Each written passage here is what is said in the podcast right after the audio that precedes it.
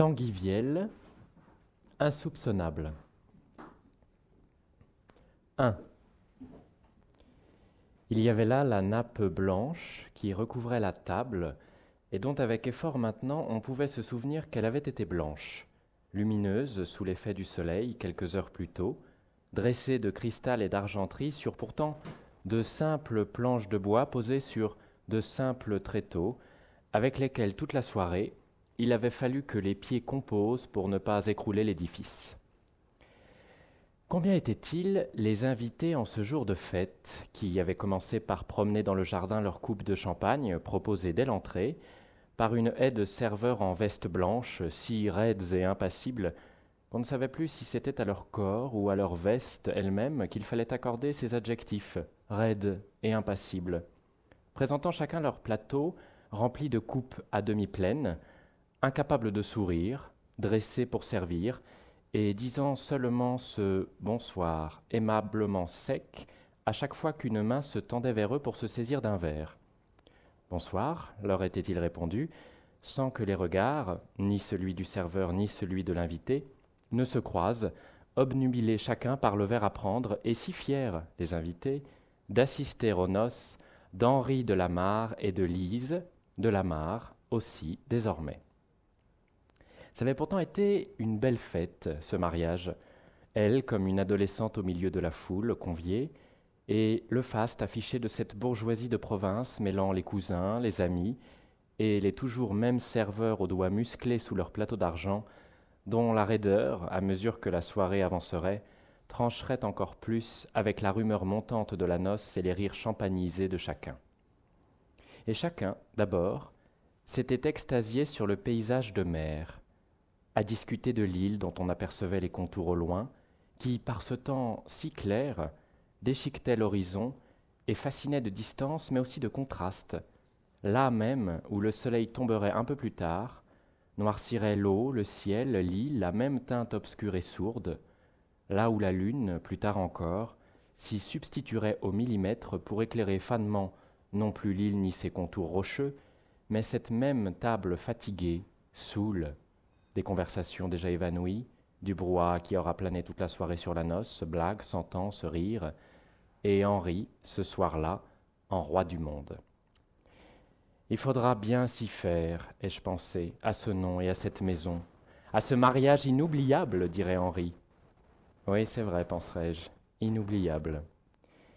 Et comment j'aurais fait pour oublier, même dix ans plus tard, ce moment où je m'étais retrouvé à côté d'elle, Lise, ce même après-midi, dans l'affreuse salle des mariages, à signer les registres, la grosse main du maire qui tenait le livre ouvert à la bonne page, son gros doigt qui montrait où signer, et ma main tremblante, forcément, tremblante, qui rendait tout ça légal et propre puisque j'étais le témoin. C'est elle qui me l'a demandé, Lise, d'être témoin. Et la question de seulement me dérober ou de lui déplaire, je crois qu'elle ne m'est pas venue à l'esprit, ni ça ni rien qui contrevienne au désir d'une sœur quand je l'ai accompagnée dans la salle en la tenant par le bras, Henri derrière nous, et il ne manquait plus que la musique qui va avec. Mais qu'avais-je à faire là, Lise, dans cette salle, ce jour-là, puis sur les marches de l'hôtel de ville, dans ce costume malséant qui contrastait tant avec la robe blanche et frontément virginale du mariage célébré avec lui? Qu'avais-je à faire dans la file maintenant des félicitations? Attendant mon tour avec le même air joyeux emprunté à mes voisins de queue, attendant de t'embrasser et de te murmurer comme chacun quelques mots ruminés à ton oreille. Bonheur et longue vie, t'ai-je dit sans tremblement dans la voix. Mais cette poignée de main entre toi et moi, Lise, on aurait dit qu'elle contenait tous les secrets de la terre prêts à s'envoler sur la place, et pour rien au monde à ton tour, tu n'aurais laissé s'échapper ton regard du sol froid de la mairie, si terrible était-il, ce seul regard posé par toi sur moi, et qui cachait si mal les sentiments mêlés de honte et de foudre à l'intérieur de nous, de honte et de foudre, comme si tout, tout ce que personne ne savait jusqu'alors, tout ce que personne ne devrait jamais savoir, avait jailli en pleine lumière, éclairé par les vitres, distribué sur chacun, et qu'ils m'avaient regardé, tous, les quelques cent personnes qui ensuite t'embrasseraient et te jetteraient du riz au visage. bonheur et longue vie, Lise. Le pire, le pire, c'est qu'à cet instant, j'ai été capable de le penser vraiment, avec ta main que je tenais si serrée, que jamais je n'aurais lâchée si, à l'instant même, je n'avais pas croisé le regard presque inquiet de celui dont l'alliance désormais brillait à l'annulaire. Si fier aussi de réunir tant d'amis, dira-t-il autour de cette table, autour de la nappe blanche où chaque couteau sur sa lame reflétait encore le soleil déclinant, la ligne démarquée de l'horizon, et jusqu'à l'herbe grasse du jardin quand il n'a pu s'empêcher de se lever pour leur porter un toast, selon cette impossible expression que lui seul peut-être osait encore employer, un toast. Alice, bien sûr, à ce nouveau soleil dans ma vie, a-t-il dit. À vous tous, a-t-il continué, à votre présence si chaleureuse, enfin, au bonheur, a-t-il lancé sous les salves d'applaudissements qui ponctuaient ses paroles, avant qu'il ajoute, faisant taire d'un geste le clapot de ses hôtes, que pour seul bémol, elle voulait excuser l'absence de son frère, son cher Édouard, qui n'avait pu être présent ce soir-là, mais qui, n'en doutait pas, continua-t-il, est avec nous par la pensée. Il en a dit des conneries ce soir-là, à cause de l'alcool et l'émotion liées, et parce qu'il était comme ça, Henri. Quand il buvait, il parlait et il disait n'importe quoi. Plusieurs fois dans la soirée, me prenant par le bras, il n'a pu s'empêcher de me présenter autour de lui. Je vous présente mon beau-frère, disait-il en tirant sur son cigare. Le frère de Lise, Sam. Il s'appelle Sam, hein, Sam? Et je répondais Oui, c'est comme ça. Je m'appelle Sam, et je souriais. Mais surtout, a repris Henri, c'est mon nouveau partenaire de golf. Hein, Sam C'est quelque chose, le golf. Ça pourrait être quelque chose, ai-je pensé. Et je suis retourné me servir un verre. Vous savez qu'il joue de mieux en mieux Quand pour la quarantième fois il allait raconter la même blague de golfeur, sa blague préférée, quand la politesse et même la condescendance l'avaient déserté depuis longtemps, sa blague préférée que bien sûr il ne se priverait pas de placer ce soir en une occasion pareille. Et pour une fois qu'il y avait des gens qui ne la connaissaient pas, c'est l'histoire d'un type qui joue comme un dieu, des coups magnifiques. Alors il arrive au départ du trou numéro 1 et il frappe. La balle est parfaite. 250 mètres, droite, parfaite. Il marche vers la balle, s'apprête à jouer un nouveau coup magnifique.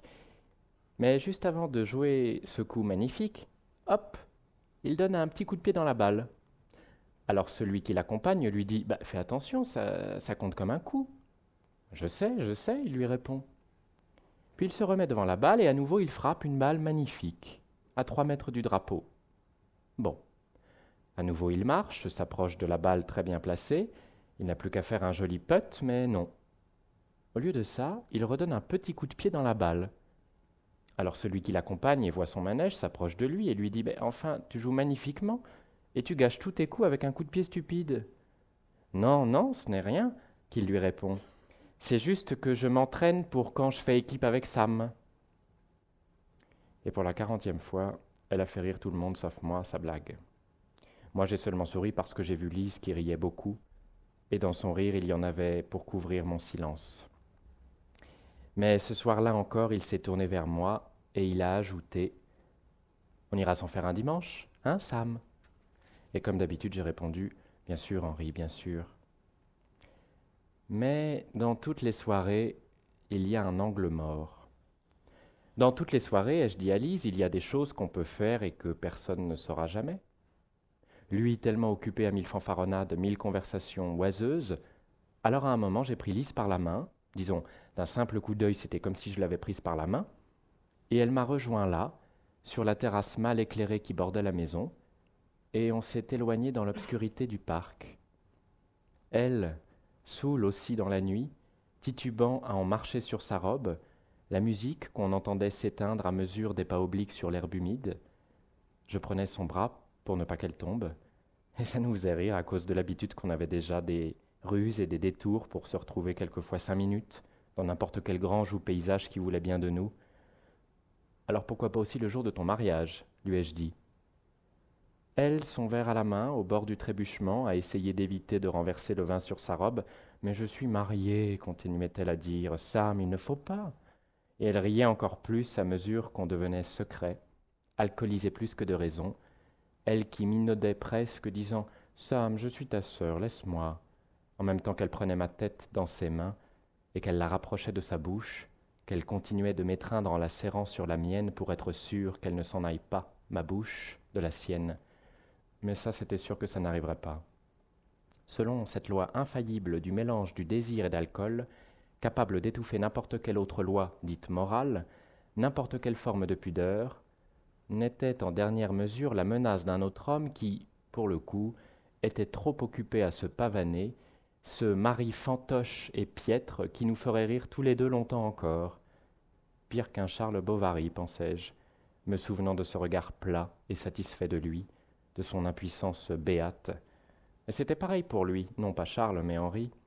Largué dès les premiers regards, assez naïf, ou voulant l'être pour laisser le soir de son mariage deux êtres au fond d'un jardin défaire frénétiquement les vêtements l'un de l'autre, et profiter de l'obscurité à peine, d'un buisson à peine, pour se laisser tomber l'un sur l'autre, et s'embrasser, et rire, et plus encore.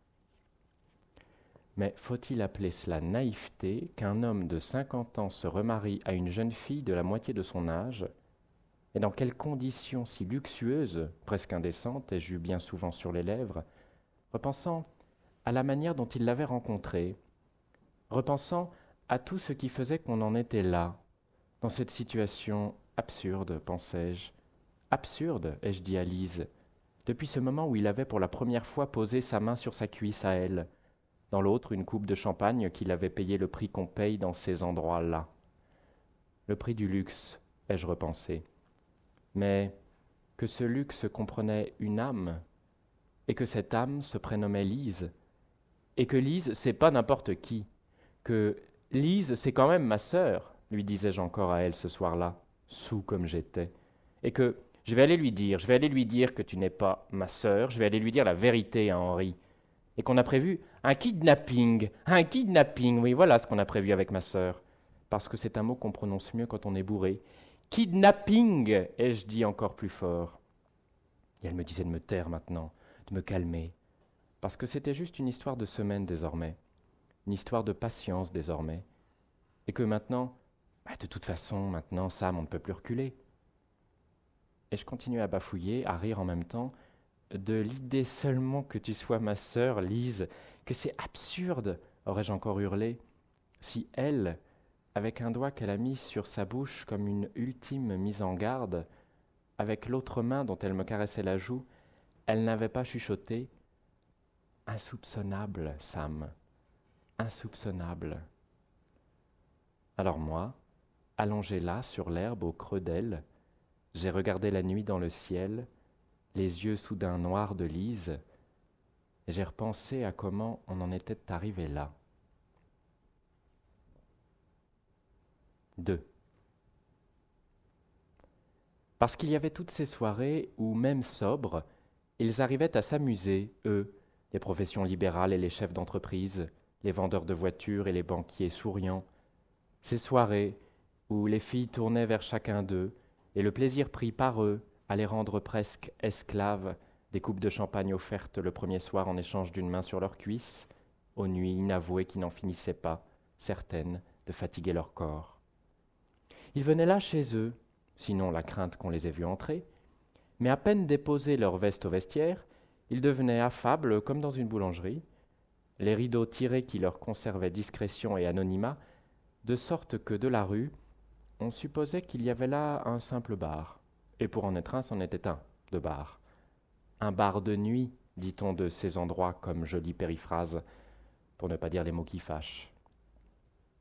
Depuis longtemps, elles avaient oublié d'en pleurer ou de s'en plaindre de ces contrats passés les uns avec les autres, quand, se préparant avant l'aube, tous, ils savaient ce qui les liait, les faisait taire, et ce qu'ils aimaient du secret là-dedans.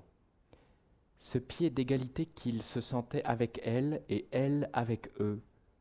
L'égalité dans le silence, ai-je toujours pensé de ces soirées. Que c'est cela qu'ils partageaient en vrai et pour toujours quand s'effaçait pour quelques heures l'infranchissable séparation des mondes, de ces hommes grossis par l'âge et le trop bon vin, contre ces filles souriantes, et comme tenus en laisse par leur maquillage et la lumière des tables. Il y avait les élus de la ville et les vieux riches autour, les parvenus et les bandits locaux. Il y avait ce qu'on imagine de ce monde, répondant comme à l'image archétypale parfaitement établie de l'argent sale et du stupre. Et parmi elles, tout encore ayant oublié que leur sourire est un effort, il y avait Lise, bien sûr.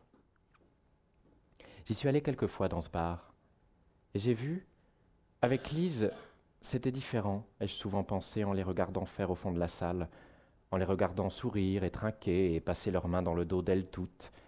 Avec Lise, c'est différent. Elle qui, pour rien au monde, n'aurait accepté plus que d'être saoule en fin de soirée, elle qui avait appris toutes les formules qui retardaient jusqu'à l'impossible le moment que pour beaucoup ils espéraient, prêts à caresser de billets neufs son épaule ou sa joue, de cette manière de dire qu'il aurait suffi qu'elle se lève et les suive. Mais c'était comme un gain pour eux, cette attente, cette pudeur et retenue à la fois, racontait-elle ensuite, qui leur laissait comme l'impression qu'elle se donnait encore plus à eux, à force de détours pour y parvenir. Mais ils n'y parvenaient pas, jamais, ni Henri, ni aucun. Alors chaque matin, comme une habitude morne, elle tournait la clé dans la serrure et ça faisait comme un réveil pour moi, vers les cinq ou six heures. Son manteau à peine tombé, elle vidait chaque poche où pouvaient se tenir cinquante, quelquefois cent euros qu'elle déposait machinalement sur la table avant de se laisser tomber sur le lit, avec cette impression qu'elle donnait de se coucher chaque jour en plein début des choses, à cause de ce décalage absolu et obligé de l'aube qui l'accueillait fatiguée, saoule malgré elle, et nauséeuse un peu. Et je la regardais faire, maintenant éveillée, croisant par hasard le visage de moi dans le seul miroir de la seule pièce qui faisait office d'appartement, et pensant à la nuit passée pour elle, à la journée s'annonçant pour moi, de moins en moins détendue sur le canapé, de plus en plus le verre à la main, dans l'autre la télécommande de la télévision, comme si, répétant chaque jour les mêmes gestes inutiles, j'effaçais pour un temps l'image de moi dans un canapé, toute la sainte journée devant la télévision et regardant tout, les informations, les téléfilms, les jeux, les sports. Mais c'est instructif, disais-je à Lise quand elle se levait l'après-midi, ou bien ça occupe, selon que je me sentais la force ou pas de justifier mon temps. Mais cela, ce que je faisais ou ne faisais pas de mon temps, elle ne le voyait plus quand elle s'activait pour seulement vider le cendrier trop plein, remplir le frigidaire, et penser à haute voix que tout ça va changer.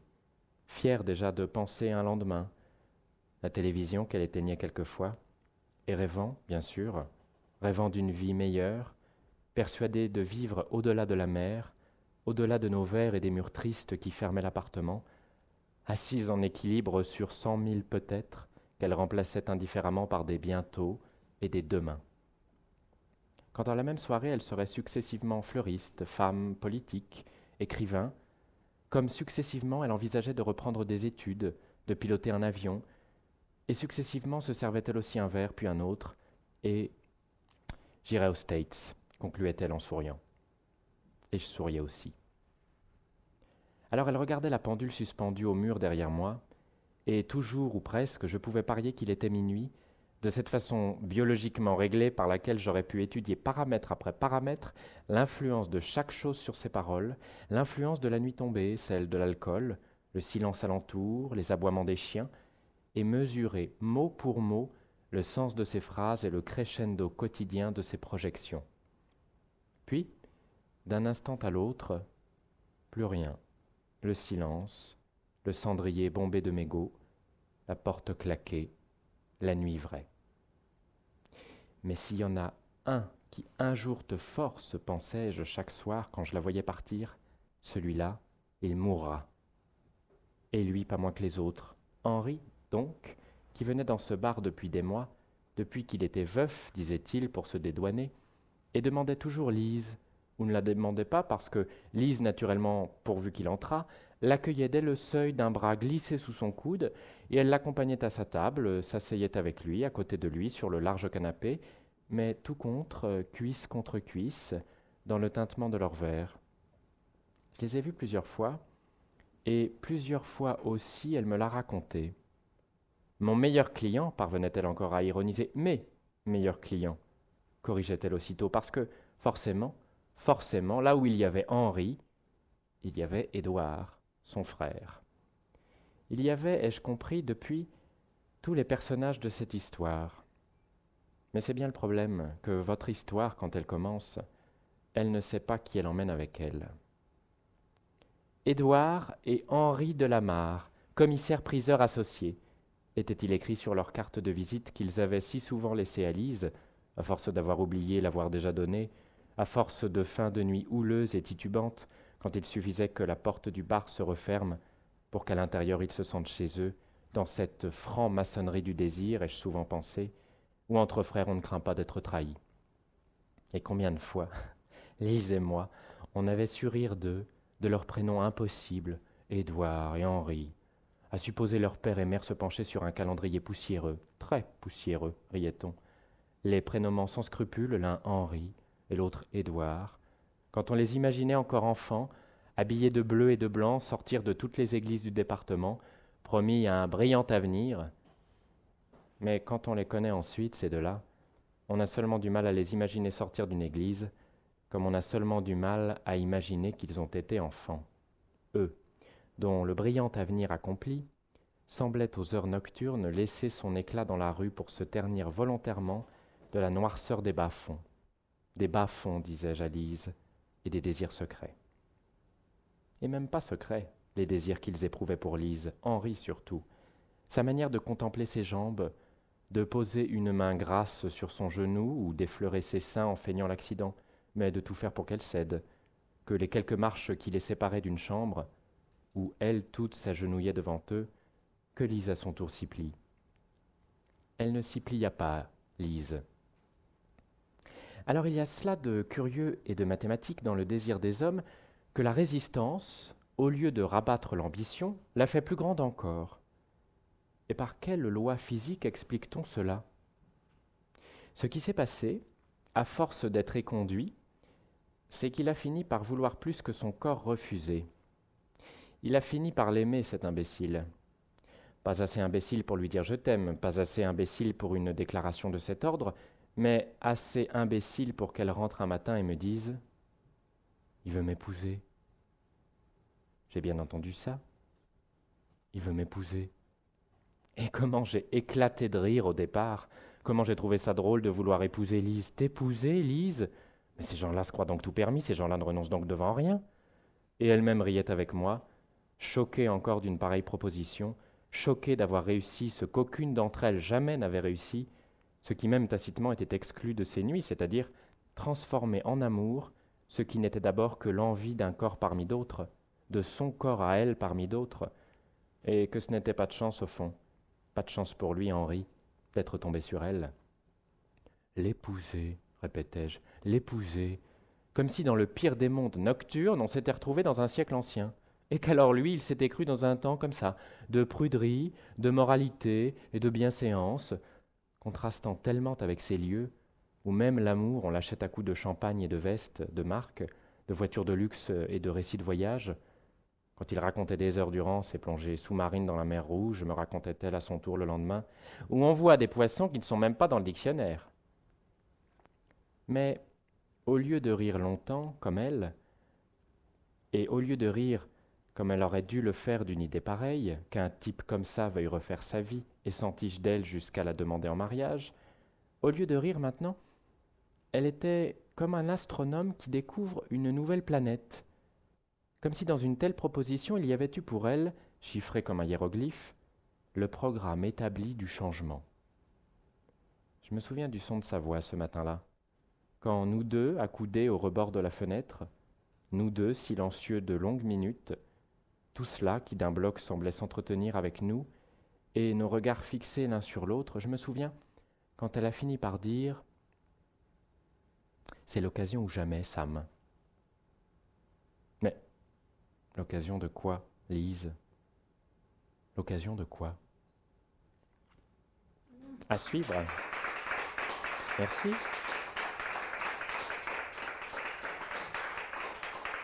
Merci. À vous.